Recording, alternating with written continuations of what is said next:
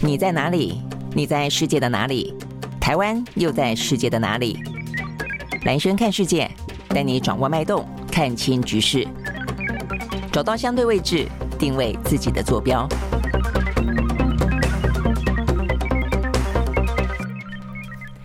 大家好，欢迎收看今天的兰轩看世界。好，今天的话呢，有几个啊，这个昨天关注到的，在印太地区的一些像是军事上的行动啊，或者说呢，军事上的呃。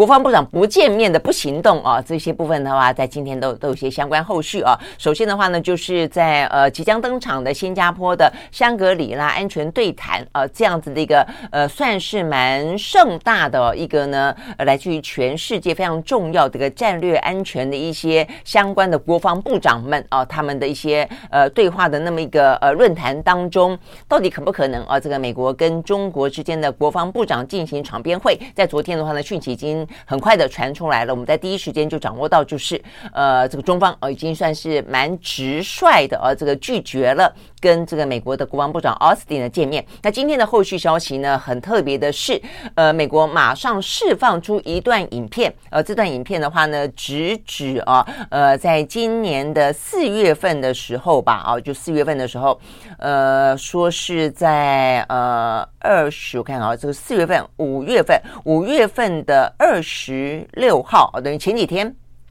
好说呢，呃，美方说，呃，这个中国大陆的战机在南海的上空，呃，对于美国来说，他们只是呢非常例行的在进行一些呢区域当中的一些巡逻，呃，这个飞行。但是呢，中方的呃这个战斗机直接切入了美军呃这个飞机的前方啊，那说是一个不必要的挑衅。就是呢，美国呢在昨天呢公布的一些画面了，哦，就是从美国的飞机啊这个飞那前面看得出来，这个是中方的战。机，那他们的说法就是说呢，中方战机突然间切到呃这个美方的前面，也因此让美方的呃这个战机呢，就是呃等于是呃受困在陷入啊这个中国的战机后面的乱流当中啊，所以导致他们的飞行呢非常的啊这个呃不稳定啊，甚至的话呢这个挑衅行动导致他们呢处在一个相对的危险当中了啊。好，所以呢这个部分的话呢是在。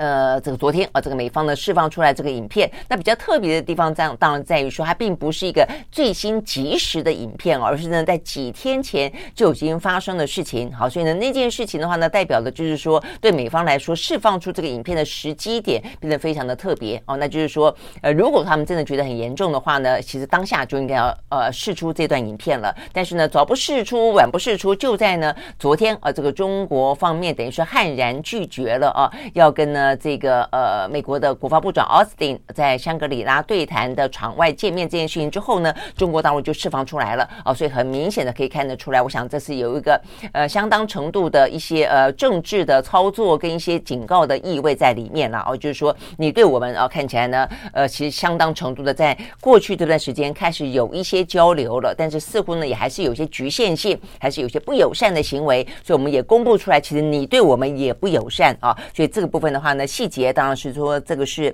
呃美军的 RC 一三五的电子情报侦察机哦，它是一个侦察机。那呃，这个中国大陆方面呢飞过来的部分哦，这个实际上是一个战机。然后呢，他们就特别提到说呢，呃，导致了呃这个美国。这个侦察机呢，因为乱流而晃动啊。那事实上，他们认为呢，这个是蛮危险的，而且呢，这个对于双方的关系丝毫没有好处。那 OK 呢，这个呃，在看到这个相关的报道当中，当然也特别提到说呢，美军啊，他们也说，事实上啊，这个中国大陆方面不只是在呃不止一次啊，这个在南海的上空干扰着美国啊，这个对美国来说，他们都说这个叫做例行性的啊这个巡逻嘛哦。那说在去年十二月份的时候呢，也有过那么一次哦。那那一次的话呢，也是啊，这个就是。呃，突然之间啊，这个紧靠啊，这个呃，美国的啊，这个侦察机，因此导致了很很彼此之间的一个紧张。不过这部分的话呢，在中国大陆啊，这个今年一月的时候，他们就针对这个事情有做出回应了。他们认为呢是美方颠倒是非啊，他们说呢是美军的呃侦察机突然之间从左方啊这个切入呢，靠近了中国的战机，而不是呢中国采取主动的哦，所以呢等于是双方各执一词。好，但是呃，但是这个第一个就是显现出来，在南海的上方，其实呢。中国跟美国呃方面的话呢，其实这方面美国就是非常的强调它拥有自由的呃这个呃航行呃这样的一个呃巡逻，那么一个嗯等于是它的一个权利啊。但是中方的话呢，就认为说呢，呃曾经也是不止一次的警告，就是你飞到这个地方来啊，不属于你的地方，事实上呢没有任何的好处的，尤其对于双方的关系没有任何好处啊。那但是呢，也就是呃这个部分也就不断的发生。不过事实上你会看到呢，这段时间比较长，常确实比较常传出呃中美之间的呃这个相互擦撞。然后呢，在美国方面试出来的影片当中，看起来哦不晓得他是不是有这个时间当中的呃这个截图，呃这个呃等于是去头去尾的呃状况。总而言之，看起来似乎是中中国方面的飞机呢是呃。等于是有点是去切入了这个美国的方面，但是呢，中方当然就完完全全不同的一个说辞哦。好，所以这部分我想也反映出来哦，等于是在南海也好，台海也好，东海也好，确实哦，这个相。呃，相关的这个紧张关系确实在升高当中，但是这个升高都还算是在可以掌控的范围之内啊。那呃，彼此之间有一些相互的驱离啊。那但是重点在于在于说被拿出来当做一个政治上面的一个操作的话呢，在昨天的时间点当中看起来实际上是还蛮。蛮清楚的哦，那其实这个部分的话呢，也就是有点像是在 G7 G7 的峰会当中，当 G7 的国家呃做出对于中国大陆啊说是叫做经济威胁的那么一个呃联合声明的定调之后的话呢，中国大陆就在那一天决定呢呃这个祭出对于美光的封杀令。我想这个时间点也很重要啊，所以呢等于是在昨天啊这个中国大陆呢拒绝了啊这个建美国的奥斯汀之后呢，美国就释放出来这段影片。好，那呃这部分呢，当然一部分哦可以看得出来。这样的一个相关操作，那另一部分的话呢，当然就可以看得出来，呃，中国大陆为什么拒绝呃这个跟美国的奥斯汀见面？这部分的话呢，在今天有不少呢这个后续的哦一些呢，呃，等于是一些分析也好，或者一些呢。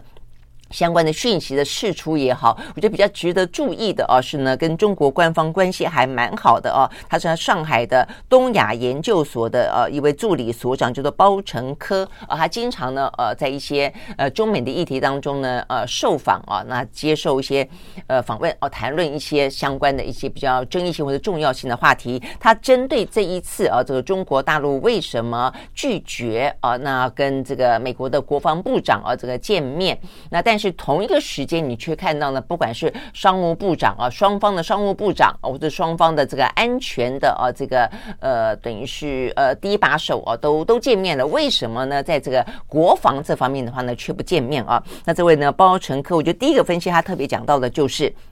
他觉得，如果美方啊不不改变对于呢呃这个中国的高压的呃那么一个姿态啊，这个压力的姿态的话呢，呃美国呃中国大陆呢呃为什么要买单哦？所以呢这部分特别谈到就是我们昨天讲到的制裁。哦，就是呢，美国对于呢，呃，中国的目前的国防部长李尚福的制裁并没有解除。哦，那所以呢，对中方来说的话呢，当然就觉得说，在这样的制裁的状况底下啊，呃，就是当然哦，这个要进行双方的对谈就免谈了。哦，所以这部分的话呢，实际上有一连串的背景。不过这位包成科哦谈到的背景，我觉得有更进一步啦，因为我们昨天有谈到说呢，在今年呃年初的时候啊，这个中国大陆的前驻驻美代表呢，呃，这个曾经、呃，这个讲过，呃，崔天凯曾经对美方释放出来，就是说，我们如果说彼此之间呢要修复关系的话呢，中国做了很多，但是你从来没有解除对于中方的制裁以及相关的包围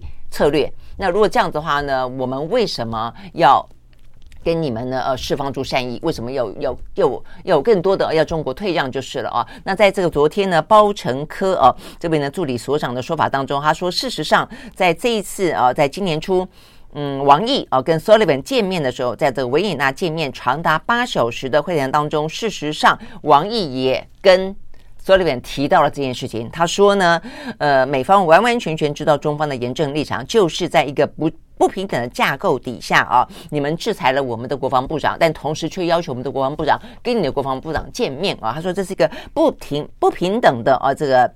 呃，状况，他说，对中国来说呢，中国是一个大国，不可能接受这种屈辱外交。OK，好，所以呢，这位哦，这个上海东亚所的助理所长啊，形容呃，这个美国这段时间要求哦，这个双方的国防部长见面，但一方面却不哦，这个放宽对于呢李尚福的制裁是一个屈辱性的外交哦，所以对中国来说，看起来他们看待这个事情是非常的这个严正的哦。好，所以呢，就这样的一个状况来看的话呢。他们的呃底线啊，其实也踩的，就是除了我们讲到的一些跟台湾问题方面的红线之外啊，在这方面的话呢，就你一方面又要制裁我，二方面又要我跟你呃之间呢呃像是没事一样的恢复交谈啊，那他们来说的话呢，是看起来啊，目前看起来中方的态度这个方面的立场是蛮硬的啊，所以呢，显然。美方必须要有一些呃相关的音译，甚至是妥协跟让步，才可能让呃美中双方在军事呃这方面的首长的呃恢复会谈啊、呃，重新可能登场啊、呃。不过另外的话呢，那为什么在这个相关的呃这个贸易啦哦财经部分的话呢，却呃。这个目前看起来的话呢，恢复的蛮顺畅的啊。所以我们看到同一个时间呢，包括了呃这个中国大陆这样子的一个助理所长的分析，也包括了美国的一些智库哦。这部分的话呢，则是有共同的呃，等于是同样的见解啦，都认为，因为在这个场域当中，中国拥有比较多的筹码。而且对中国来说的话呢，它也在今年啊，这样的一个重新疫情过后的拼经济来说，它有更多的这些需求，跟它的更多的一些迫切性啊，也因此这部分的话呢，重新展开，对于中国大陆来说的话呢，它可能觉得呃来来的更加的顺理成章，也来的更加的啊有这样的一个需要啊，所以呢，这是为什么我们看到呢，美中之间在间谍气球过后啊，看起来呢有不同的层次的跟不同领域的恢复交流，也有些部分看起来。这种状况就很严峻啊，像是呢国防部长的交流，但是呢看到有些部分看起来呢却还是蛮顺利的啊，比方说呢在贸易、在商务部分，好，所以呢看起来中国大陆呢它也是有选择性的跟中呃跟美国之间呢恢复啊这个若干的对它有利的啊这样子的一个。呃，沟通啊，所以呢，你会看到的就是说，中国大陆在美中关系当中，呃，一步一步的也逐渐的开始掌握出了他的一些他希望的呃主导权也好，或者至少他自己的一个呃节奏，呃，就不是被你美国牵着走，而是依照美呃中国大陆自己的节奏跟自己的需求。OK，好，所以我想这个部分是有关于呢，呃，在嗯周末啊正要登场的香格里拉安全对谈当中啊，比较受到关。关注的就是中国大陆拒绝了美方要求见面这样子的一个呃呃最新的消息啊。不过呢，这个中国大陆跟美方当然各自还是会去参加这一场安全论坛哦。那这个中方的话呢，李尚福也还要在这个论坛当中发表一场呢中国的新安全倡议啊这样子的一个演说哦。所以他的所谓的新安全倡议的话呢，会怎么看待啊？呃，美国步步紧逼的，以及架构起的一个呢，像是围中的长城一样啊，这样子的一个态势，我想这个部分是蛮值得关注的。那另外的话呢，李尚福啊，虽然不见奥斯汀，但是会见很多其他的有关国家的代表团的团长。好，所以呢，这个部分的话呢，是啊，这个。呃，看到呢，这个昨天啊相关的这个新闻的后续。那另外一个的话呢，在昨天我们谈到的是在呃这个东北亚的部分，也就是呢北韩。北韩的话呢是预定在今天早上啊要发射它所谓的呃军用的啊这个间谍呃监视啊这个监视卫卫星。好，那这个部分的话呢，在呃日本跟韩国方面的话呢都严阵以待啊。那昨天已经呃发表了一些谴责啦，呃严正的态度啦，哦、啊、认为说它这个等于是形同呃。发射一个呢长城飞弹的一个弹道一样啊，也因此违背了相关的联合国安理会的那么一个规定啊。那所以呢，甚至的话呢，我们看到呃，这个南韩跟日本啊，都各自的啊，呃，都做了一些预防的准备。第一个，在今天清晨的时候呢，他们各部各自内部的安全部门都召集了紧急的会议。那同时的话呢，他们也都是针对一些呢，这个不管是呃军用卫星了啊，或者说他们担心可能会发射的这个弹道飞弹呢，都。呢，呃，这准备要发布呢，这个紧急的呃，这个相关的警报，哦，所以我们看到呢，像是在日本，日本的话呢，在呃这个今天清晨啊，这个北韩真的是发射了呃这个相关的啊这些呃气这个东西啊，这个东西，我们待会儿要来讲这个故事哦，过程当中有一点点小小的曲折意外了啊，就发射了之后，呃，这个日本啊，在早上的七呃六点三十分。台湾的时间是五点三十分，呃，就对冲绳呃发布了警警报，呼吁民众避难。啊，然后但是经过了呃三十四分钟之后呢，又解除警报哦，所以呢这是日本啊，那所以看起来他们很担心，真的真的是一个啊这个长城的弹道飞弹。那另外的话呢，南韩啊，南韩的话呢也呃这个发射了呃也这个发出了一个警报，这个警报的话呢还甚至呃他们说是首尔发出了警报啊，要求大家疏散，因为照理来说他应该不会啊这个经过。首尔上空呢，如果就算说它真的发射了什么东西了哦，那所以呢，这个部分的话呢，呃，首尔啊，他们呢一度啊一度的话呢，哦，就是呃发布了警报之后，然后呢说这个社群媒体上啊，他是在 Twitter 当中哦，这个去发发这个相关的警报简讯哦，就呼吁公民们请准备疏散，让长幼先撤离哦。那但后来的话呢，大家一阵啊惊愕之后啊，数分钟之后。哦，他们当局又改口。哦，首尔市哦又改口说是发发错了啊，没这么回事，没有这个警报。好，那我们刚刚讲说为什么中间有一些曲折啊？那是因为的话呢，北韩确实在今天早上六呃六点二十七分啊，所以对台湾来说是五点二十七分，他们在一个平安北道的铁山郡这个地方呢，他们发射了一个叫做千里马一号的新型的卫星载运的啊这个火箭，所以他们真的啊这个透过这个火箭是发射了一枚要发射一枚呢军事。的侦察卫星哦，所以目前看起来的话呢，呃，日本跟韩国应该是多虑了哦，他们并不是要发射呢，呃，长城的呃这个弹道飞弹，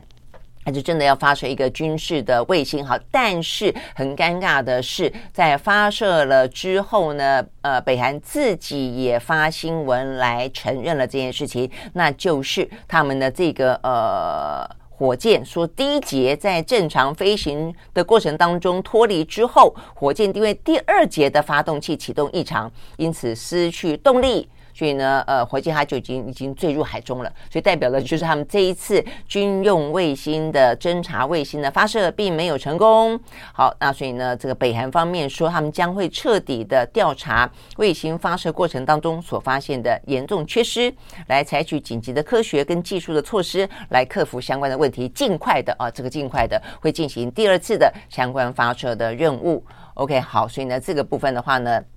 一方面算是解除了警报了啦，哦，但是二方面的话呢，呃，就是解除了日韩哦担心的危机哦跟紧张哦，但是对北韩来说的话呢，这是很尴尬哦，搞了半天别人那么紧张，结果呢竟然这个任务失败了哦，好，那所以呢这样子的一项任务啦，哦，就是说这样子的一个呃卫星事上呢，当然是还蛮重要，至少在北韩的定位当中啊，他们认为那么一个。呃，事实上，先前分析，我也看到呢，其实很多的，就算是西方世界国家，也认为日韩可能有点点太过担忧了。他们认为呢，真正是发射军用啊这个侦察卫星的可能性很高，是因为这对北韩来说真的是很需要。那这个北韩的说法当中当中，当然是因为美国跟韩国哦，过去这段时间不断的进行演习，但事实上呢，可能还不只是演习而已哦。这个在北方呃，在北韩的呃这掌握的情报当中，他们说哦，他们说呃，事实上美国呢部署在朝鲜半岛上。而且呢，正在展开行动的一些侦空中侦察的这些呃，这个做。作战半径，还有一些监视的范围，实际上是很广，包括了呢北韩的首都平壤在内啊，还有呢整个的北韩的西北部哦，还有一些周边国家等等，实际上都是啊，在这个呃美国的侦察跟部署的范围之内，所以他们感受到严重的啊受到威胁哦，所以在对他们来说，他们必须要去加强他们对这些呃这个美方也好啊，这个南韩也好相关的一些部署跟一些行动的一些及时的掌控呃。掌控、追踪、跟监视、跟识别，甚至如果可以的话呢，应该要先发制人才对哦。所以对他们来说，确实是有一个发射那么一个呢军用的啊这个侦察卫星的必要性哦哈。但是不论如何，就算必要啊，显然的呃，这个对北韩来说，这是一次失败。那这个失败的话呢，就看他们到底啊是问题出在哪里了。好，那所以呢，这个部分的话呢，等于是有一呃，等于是嗯虚惊一场了，可以这样子说。好，那呃。它，如果真的呃这个发生了军用的呃这个侦察卫星，当然就可以达到它原本希望的啊这样的一个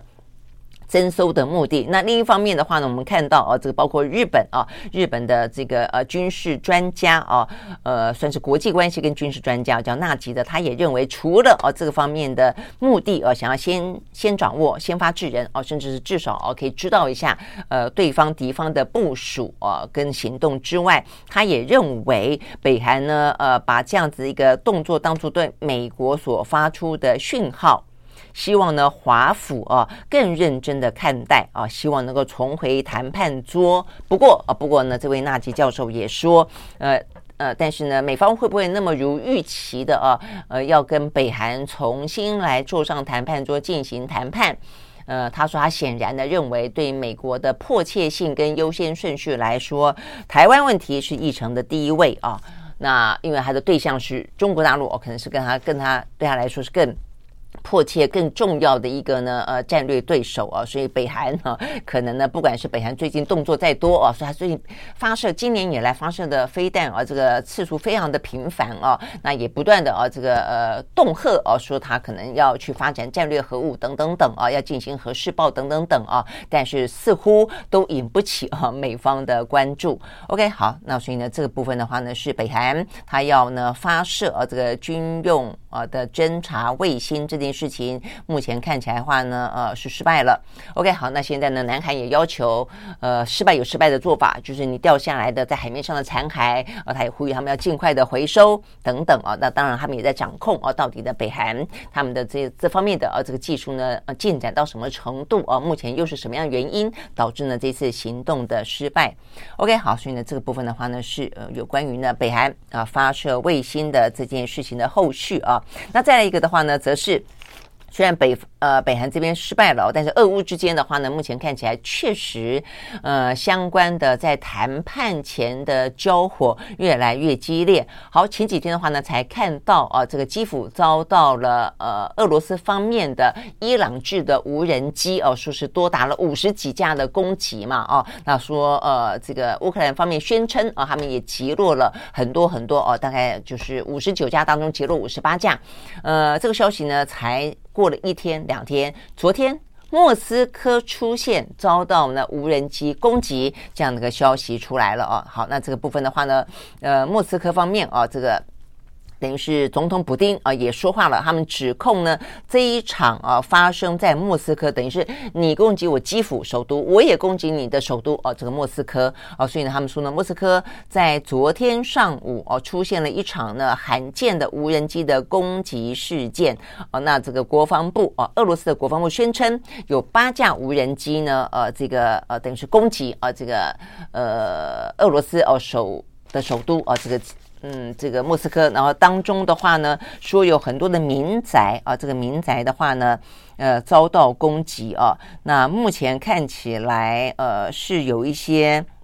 受伤了啊，说呢击中了两栋高楼哦，那有一些居民被迫的一度疏散，然后呢有一些些微的受伤哦，但是呢目前看起来所有的无人机哦，这个在莫斯科方面的说法是，他们的莫斯科州的州长说，这无人机通通都在接近莫斯科的时候遭到击落了。那其中的话呢，呃，有不同的击落方式了啊，我觉得这也是呃，这个未来啊，这个新世代的科技战争啊，这个当中值得注意的。第一个，它是用电波干扰，所以的话呢，呃，这个俄罗斯的电战部队啊，去干扰了这个无人机，因此有三架无人机因为偏离了轨道哦，因此的话呢，没有打中啊，没有打中了预期的目标哦，这是用。电波干扰，那另外的话呢，只是呃直接被击落的也有啊，所以中间有五架无人机呃飞越了说有俄罗斯的比佛利山庄之称哦的一个住宅区，那就是高档住宅区喽哦，所以呢这个住宅区说被呃防空飞弹直接击落。哦，所以呢呃三个哦是被呃这个电战部队干扰偏离轨道。哦，那有五架的话呢是被直接击落啊，所以呢呃这个对于俄罗斯方面等于就宣称啊，他并没有呃这个乌克兰并没有达到。他的目的了啊，不过他们也指指控哦，说呢就是乌克兰方面啊正在呢进行这个报复的行动啊，说是乌克兰所为啊。不过乌克兰方面到目前为止啊，呃，并没有啊这个发表任何的说法啊，等于是并没有去承认或否认啊这个事情是他们做的了哦。但是呢，呃，这个大家啊看这样态势都非常的清楚的知道啊，就像是我们先前所说的啊所做的分析，目前显然的啊，呃，双方正在为啊这个谈判之前呃的大战来临之前啊，已经开始。出现了啊升温的啊这个升温就是俄乌战争再次升温啊这样的一个迹象了。OK，好，所以呢这个部分是哦大家可能看得到的时候啊，这个心里面呃就是要要这个有有准备了，就俄乌战争可能又要陷入哦一波呢呃这样的一个战火的蹂躏当中啊。不过哦这个部分看起来呃。对于乌乌克兰的呃这个行动，呃这个西方世界国家当然是还是有支持的啦。我们看到这个英国的外交部长，他们就说呢，不需要去揣测呃这个攻击来源，呃目前也没有任何的情资可以分享。但是啊，如果就算是呃乌克兰所展开的行动的话，他们认为这是一个乌克兰自我防卫的一部分啊，因为你自我防卫而展开攻击哦，他认为的这部分的话呢是有权利的。OK，好，所以呢等于是呃这个双。西方世界国家啊，也都是心里有谱了啦。哦，这这样子的在看待，也是在等待哦，一场呢，呃，即将而升高的哦，俄乌的再次的哦，这样的一个战火。OK，好，所以呢，这个部分是哦，跟俄罗斯呃，俄乌之间有关的关系。不过同一个时间点，我们看到的话呢，呃，乌克兰哦，他们呃，即便是这样，不管是不是他了哦，在展开相关的反击，呃，跟这个反攻行动的同时，今天《华尔街日报》也报道。乌克兰呢，跟他的盟友之间啊，等于是我想是北约国家正在计划召开一次不包括俄罗斯在内的全球领导人的峰会。目的的话呢，应该就是要为了啊，同一个时间就是要为了基辅所提出来的结束战争的条件来呃争取支持哦。所以你会看得到的，目前的这个呃俄乌的态势的发展越来越清晰了啊，就是有一条。战与和哦，等于是两条战与和的呃轴线呢，正在同步的进展当中。而这样子这个战这一次的战火是为了铺成这一次的和平啊，所谓的和平，呃，因此必须要各自啊争取各自呢最好的一个筹码哦。那，呃等于是在军事的行动之外，也要在外交的行动当中争取支持跟筹码。所以乌克兰的话呢，正在计划举行一场。不包括俄罗斯在内的和平峰会，OK，好，那看看呢，呃，俄罗斯会怎么样子的一个回应了哦。好，那这个部分的话呢，是跟俄乌战争。好，那再来一个的话呢，就要转往一个比较是属于呃，这个算是商业啊方面的讯息，那也蛮蛮重要的啦。好，就是说现在的。科技时代呢，不断的在创新，大家都很期待啊，看到呢新的独角兽，新的呢呃创新的技术也好啊，这个呃这个公司也好啊，带领我们呢一个呃服提供更好的一些服务啊，更好的未来。比方说啊，有呃女版贾伯斯之称的 Holmes 啊，他就是当初号称一滴血可以验百病啊，这在我们这个。礼拜二，《经济学人》杂志的呃这个单元当中，也曾经谈论到这个话题。因为啊，因为这位 Holmes 啊，现在其实也不过才，我想他现在才不过才二十几岁吧？哦，因为他当初呃创办这一家呢公司的时候啊，呃才十九岁啊，号称一滴血验百病。那所以他那个时候是跟 Stanford 啊是一个。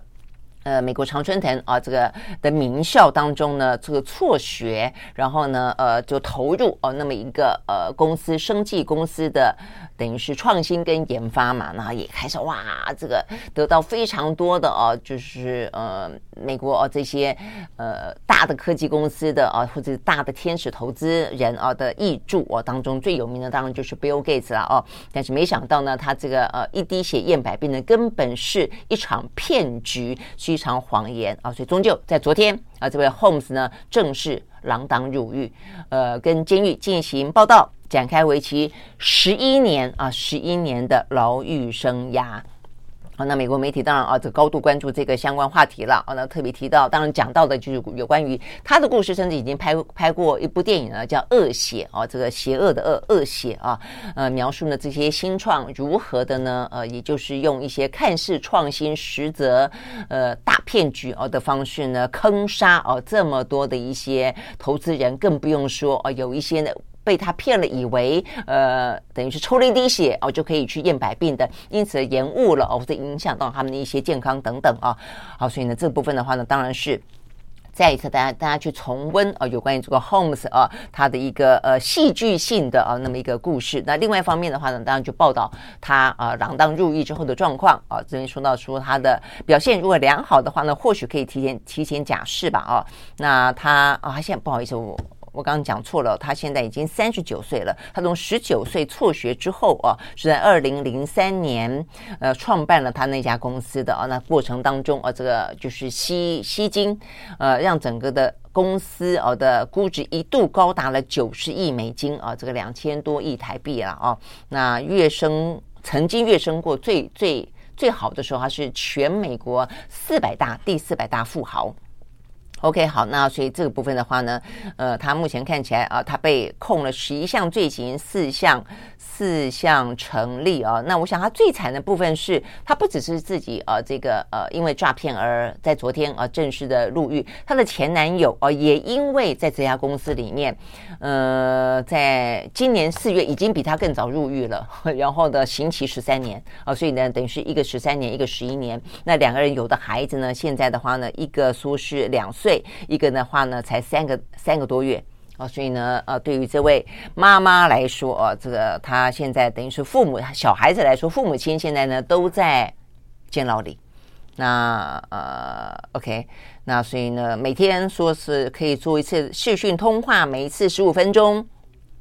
家人哦，可能还可以在周末的时候探监。呃，十岁以下的孩童，如果探访的时候呢，说可以坐在服刑的妈妈的腿上啊，妈妈也可以呢哺乳，如果她愿意的话，哦、啊，就是中中间是有一些呃人道的啊这样的一个呃规定了啊。但是我想呃，有关于 Holmes 这件事情的话呢，呃，对于这个新创，对于诈骗啊，目前呢全球横行啊，包括台湾啊，这个深受诈骗之苦啊。那所以不管是呃一般的啊这个金融诈骗，高端的哦，像是呢 Homes 这样子这个呃。呃，这个上千亿啊，这个台币的诈骗啊，这个都是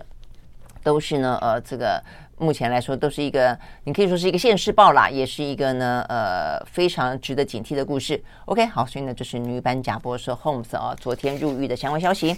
好，那最后的话呢，回到台湾啊，我们很快的看一下呢，在我们刚刚讲到了这么多啊，这个美中之间的啊，这个嗯，或是说在俄乌战争啊，这个周边所影响到的，都是关。关关注到战争与和平，昨天啊，这个总统大选的呃热闹的啊，这个呃选战呢，呃开始加温的时候呢，首先啊，你很难想象的登场的啊，呃有三大咖是在金门啊，在金门的话呢，呃等于是露面交锋哦，那呃包括了。郭台铭、赖清德、柯文哲哦，那为什么会在金门呢？好，金门的话呢，它是呃这个城隍庙昨天举行呢迁至三百四十三周年的。呃，庆典。那过去的话呢，事实上只要金门啊、比方县长选举、立委选举啊、呃、民代选举，这个庆典本身一定是非常非常重要的。但从来没有过啊，这总统级的人呢，呃，为了这个庆典到现场去。那显然的，现在呢，呃，大家都知道啊，这个今年的选战的主轴很重要的一个就战争跟和平啊，所以金门变成一个非常非常具有象征意义的地方了啊，所以也因此。赖清德去，那再来的话呢，就是郭台铭跟呃这个柯文哲两个人也去，而且两个人看起来呢，有一些显然是先套好招的一些呃戏码吧啊，因为双方的话呢，呃还去抬轿哦，这个庆典当中有抬轿，所以你看到郭台铭跟柯文哲一起抬轿，诶，这个部分就有点故事了啊，有点为。意思了，替谁抬轿？替自己抬轿吗？选择当然的啊，这个会给大家很多郭科是否合作呃这样子一个呃联想了啊。那不过呢，呃，郭台铭昨天啊特别的强调，就是说呢，他没有任何啊这个在权力上的图谋，他就是想要为台湾。不过这话听起来也也给了很大的一个想象空间。那这个是呢柯呃柯文哲跟郭台铭之间了啊。那我想昨天两个人还夜宿。夜宿呃，这个金门啊，很好玩的是呢，说这个夜宿金门，郭台铭晚上还呃摸摸摸到了这个呃柯文哲下榻的民宿啊。这个男生晚上去找男生还好啦啊，这个呃说去约了海边散散步、聊聊天。好，那郭台铭还说呢，呃，在晚上啊，这个海边的漫步当中，他跟柯文哲之间有了一一段的海誓山盟，我就故意吊人家胃口啦。哦。反正总而言之，我觉得呃，反正第一个笑一笑啊，这个柯呃郭台铭现在显然的啊，这个还蛮会创造话题的啊，呃，还蛮幽默的。但是呢，严肃一点看的话呢，当然，我想他这个话跟这样的一个呃安排。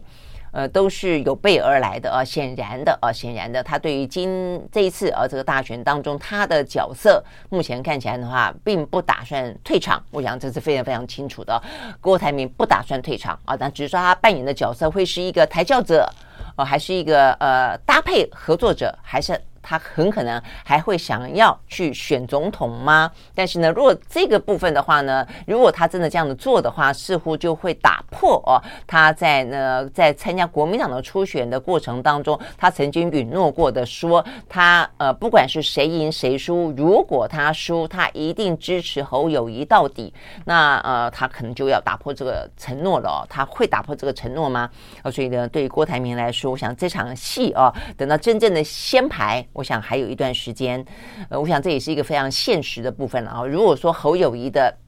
民调啊，他在他确定了是国民党的提名人之后啊，目前看起来民调还是维持在百分之二十几啊，呃，比。呃，柯文哲好不到哪里去哦。如果他维持这样的民调，没有更大的突破的话，坦白说，坦白说，在非绿的阵营当中，我认为有非常多的一个合纵连横的可能性哦。你说呢？到时候柯文哲跟郭台铭之间，可不可能呢？真的有什么样的海誓山盟，或者能擦撞出什么样的一个新的火花，都未必不会成局哦。所以我觉得关键这段时间将会是侯友谊哦，这是他的角色。好，不过侯友谊的话呢，昨天很多人就先问，也问他说，那要不要也去啊？这个金门嘎一。角，嗯，他显然的啊，不打算那么快的就跳进这个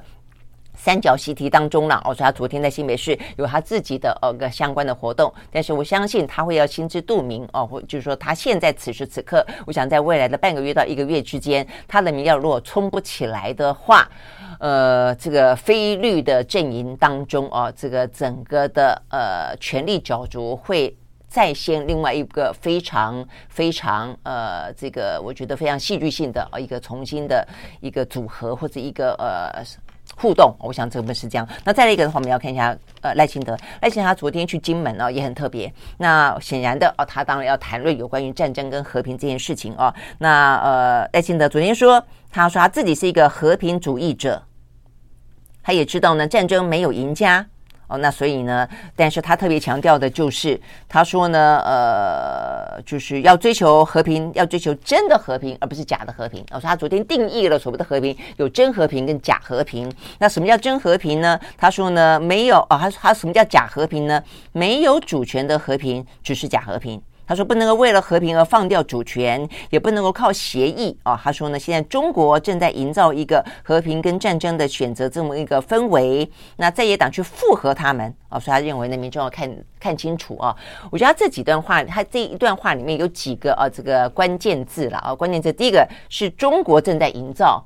战争跟和平的那么一个主轴，那是在野党去附和中国哦。我觉得这个部分的话呢，很阴险。那比如说赖清德。这个话术很阴险，他的意思是说，现在在主张这一场战、这一场选战是战争与和平的选择，这些人的主张是在呼应中国大陆啊。但是我觉得他这个鬼扯哦，因为对于中国大陆来说，